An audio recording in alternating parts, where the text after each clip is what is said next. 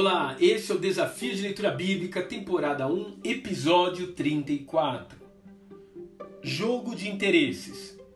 Gênesis, capítulo 34. Após o dramático encontro de Jacó com seu irmão, o patriarca levantou o acampamento e pôs o pé na estrada até chegar a Siquém, um lugar que lhe pareceu adequado para engordar seu gado e criar raízes. Ao que tudo indica, porém, aquele não era o lugar que o Senhor havia preparado para Jacó e a sua descendência. E de fato, a vizinhança pagã acabaria por trazer-lhe graves consequências. Aliás, esse é um desafio que todos nós enfrentamos hoje: criar os nossos filhos em uma sociedade pervertida e sem o temor de Deus. O fato é que Diná, como qualquer adolescente, saiu pela redondeza à procura de amigas de sua idade para ter com quem se relacionar. Afinal, ela era a única menina dentre doze filhos de Jacó. Entretanto, ela acabou sendo seduzida e violentada pelo filho do chefão da cidade. Aparentemente, isso não era uma grande coisa para aquela cultura depravada. E de fato, não há menção de nenhum pedido de desculpas ou reparação por parte de Amor ou do seu filho Siquém para com a família de Jacó. Acontece, porém, que o jovem príncipe se apaixonou por aquela moça e pediu para que seu pai arranjasse as coisas a fim de que pudesse desposá-la.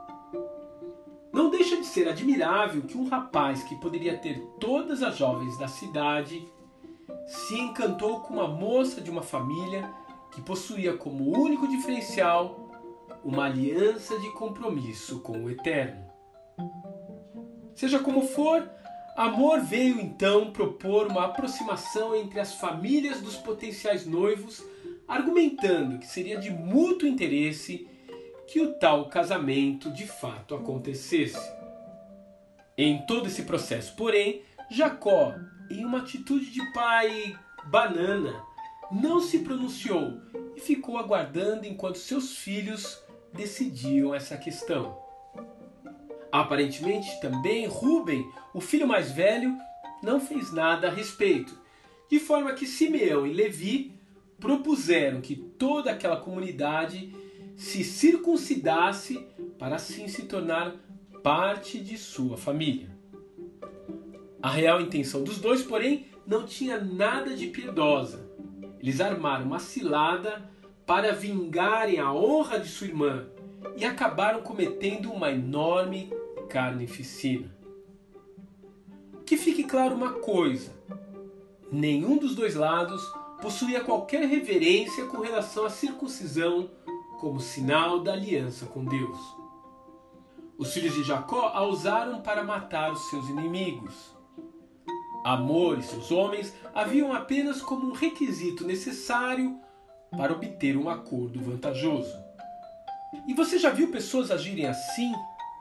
Elas aceitam cumprir rituais religiosos apenas para alcançar os seus interesses pessoais, casar com uma pessoa, ser aceito por um grupo receber apoio de seus familiares, aumentar a sua rede de contatos.